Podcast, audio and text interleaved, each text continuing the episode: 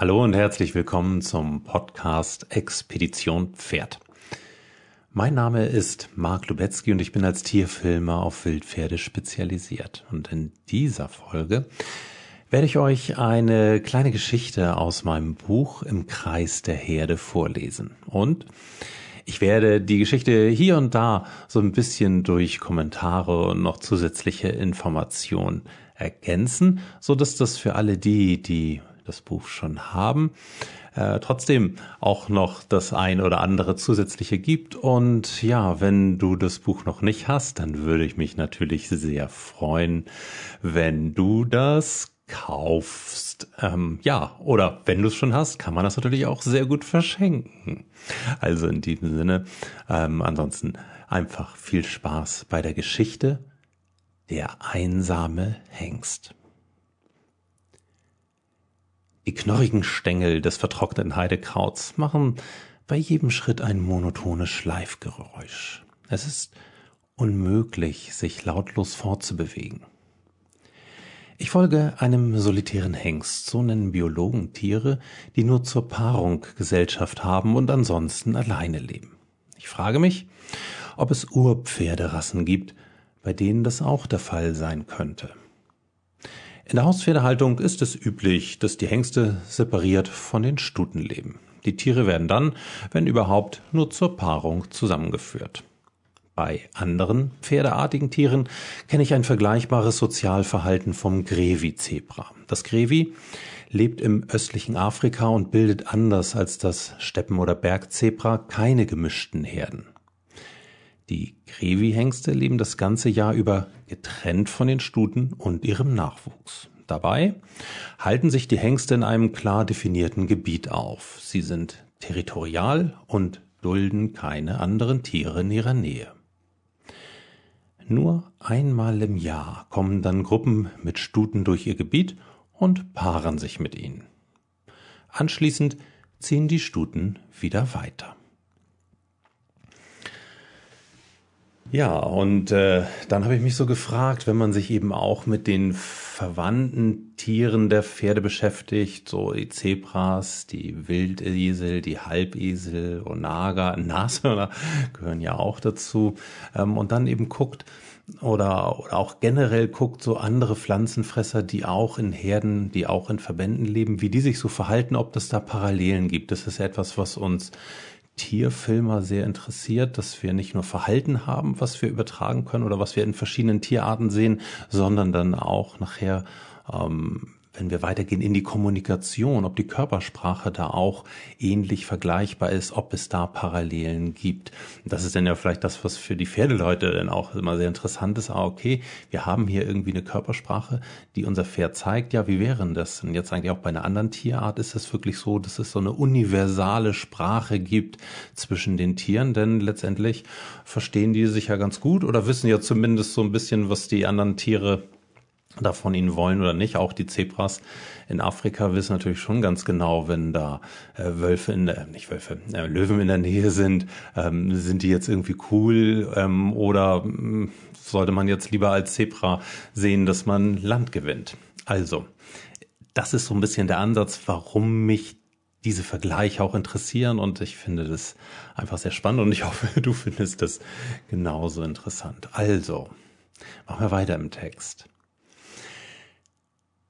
Wenn es ein ähnliches Verhalten bei wildlebenden Pferden geben würde, könnte man damit die übliche isolierte Haltung von Hengsten legitimieren? Puh, das war ja nun nicht gerade meine Motivation, um Wildpferde zu erforschen, aber ich will offen sein für alle erdenklichen Ergebnisse. Meine Gedanken werden durch das laute Rascheln der Vegetation am Boden unterbrochen. Kurz darauf bleibt der Dunkelbraune stehen und blickt in die malerische Landschaft. Erleichtert stelle ich fest, dass der einsame Hengst zumindest viel mehr Platz hat, als sich jeder Hengst, der in einer engen Pferdebox steht, es sich je erträumen könnte. Aber so langsam frage ich mich, was der Hengst da macht. Er ist vollkommen entspannt und blickt in die Ferne.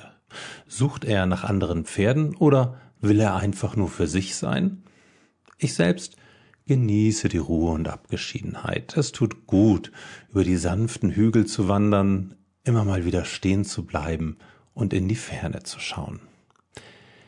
Ja, und die im Gegenlicht und Morgendunst eintönig wirkende Landschaft mit dem Hengst als einzigen kleinen Fixpunkt erinnert mich an die Gemälde von Caspar David Friedrich. Und so mache ich ein paar Fotos und fühle mich in eine andere Zeit versetzt. Ich beginne gerade melancholisch zu werden, als die romantische Szenerie durch das Erwachen der Moskitos unterbrochen wird. Und das ist dann wirklich gemein, wenn man ähm, da gerade irgendwie so, ja, weiß ich nicht, so schön und entspannt durch die Gegend läuft und, und das fährt dann da auch mehr oder weniger an seiner Seite so und alles ist schön und auf einmal fängt es an zu und überall diese kleinen, kleinen, fiesen, lästigen Viecher. Es ist halt schon so, dass es ganz schön anstrengend werden kann. Also, ich versuche, die kleinen lästigen Biester von meinen Ohren fernzuhalten. Wie man das daneben so als Mensch äh, machen kann, irgendwie mit zuhalten, äh, Hut drüber ziehen oder sonst irgendwie was drum wickeln. Ja, und auch der Hengst, der schüttelt seinen Kopf, der hat das ein bisschen leichter. Sein dichter Schopf und seine stark behaarten kleinen Ohren halten bestimmt sehr gut die kleinen Kribbelmücken ab. Und es ist so, also ich bin hier unterwegs im Exmoor Nationalpark im Süden Englands und die Exmoor Ponys, das ist ja wirklich so eine Urpferderasse und die haben unheimlich viel Langhaar, also Mähne und Schopf, so dass man ja die, die Augen oder die Ohren auch fast gar nicht sehen kann. Das ist übrigens auch der Grund, warum Forscher oder Biologen lange Zeit gedacht haben, ja, die Exmoponys, das ist gar keine Urpferderasse, weil die eben keine Stehmähne haben. Das war so eine ja, wie soll ich sagen, das war irgendwie so gesetzt in der Forschung, in der Biologie. Wildpferde, die haben eine Stehmähne. So, mittlerweile sind wir alle ein bisschen schlauer geworden und wissen eben auch, die Przewalski-Pferde, die eine Stehmähne haben, ja, können wir auch nicht so wirklich in die Wildpferde einordnen. Also es ist ein bisschen komplexer alles dieses, ähm, ja, diese ganze Abstammungsgeschichte und wo eben was herkommt. Aber auf jeden Fall die Exmoor Ponys, die haben eben dieses üppige Langhaar, auch äh, am Körperfell haben die auch ein ganz besonderes Fell und das schützt die eben schon ganz gut und da sind die dann doch, ja, sehr gut im Vorteil mir gegenüber, zumindest so, ne? Ja, denn machen wir hier weiter im Text. Ich dagegen muss einiges an Federn lassen. Nicht nur, dass mein Kopf total zerstochen ist, gegen Abend merke ich dann auch, die Tiny Little Ticks. So, die, diese kleinen Ticks, ähm, Ticks ist englisches Zecke. Das sind ganz kleine, also wirklich mini kleine, kaum zu erkennende Zecken. Und als ich mir die Parasiten wieder aus der Haut drehe, ist meine bis dahin eigentlich ganz gute Stimmung vollkommen dahin. Ich ärgere mich über mich selbst. Zu leichtfertig bin ich mit der Anwesenheit der kleinen Tierchen umgegangen. Dabei ist es so einfach, sich zu schützen. Ein Kopftuch, das die Ohren vor den Stechmücken abschirmt, hält das Gröbste ab. Also das ist eigentlich recht einfach. Und wegen der Zecken sollte man die Hosenbeine in die Socken stecken und auch das T-Shirt in den Hosenbund. Und wenn man sich dazu vorher noch mit Kokosfett und ätherischen Ölen wie Lavendel oder Pfefferminze eincremt und sich außerdem nicht in hohes Gras legt, kann man selbst in Gebieten mit hohen Parasitenaufkommen beruhigt die Natur genießen. Ja, und der einsame Hengst, der macht sich darüber keine Gedanken. Er schüttelt einfach nochmal kräftig seinen Kopf und zieht weiter. Fast nebeneinander laufen wir über die nächste Kuppe und über den nächsten Hügel. An dieser Stelle machen wir mal so einen kleinen Ausflug zu meinen Pferden zu Hause. Auch im Buch in der Geschichte ist es so ein bisschen mit ähm, angerissen. Und äh, zwar möchte ich jetzt hier so ein bisschen was erzählen über meinen Lusitano Fado. Fado habe ich damals fast genauso kennengelernt. Schon öfter hatte ich einen Blick auf ihn geworfen und hatte mich schnell in ihn verliebt. Zu der Zeit lebte er bereits nicht mehr in Portugal, sondern auf einem kleinen Hof in Schleswig-Holstein. Das junge Ehepaar wollte iberische Pferde importieren, ausbilden und weiterverkaufen. Entsprechend teuer sollte Fado als ungerittener fünfjähriger Hengst sein. Aber, jetzt hatte ich ein bisschen Glück, es dauerte nicht lange und das Paar trennte sich. Naja, also für mich dann vielleicht Glück, fürs Paar nicht so, weiß ich nicht, keine Ahnung. Aber quasi über Nacht musste der Hof aufgelöst werden und alle Pferde sollten nun verkauft werden. Jetzt war der Verkaufspreis in meinen Augen angemessen und ich sagte sofort zu. Also ich spreche da nicht drüber, aber das war wirklich ein Schnäppchen. Ähm, ja, da konnte ich dann nicht mehr Nein sagen. Aber so, und jetzt wird's wieder interessant ähm, für dieses Verhalten, was wir auch von dem einsamen Hengster aus dem Exmoor eben gehört haben oder was ich da erzählt habe. Als wir in Dithmarschen ankamen, lief Fado noch auf der letzten großen Koppel. Fast alle anderen Tiere waren schon weg, und so stand er ähnlich wie der einsame Hengst vor mir. Nur war er bei Weitem nicht so gelassen wie der Exmoor-Hengst.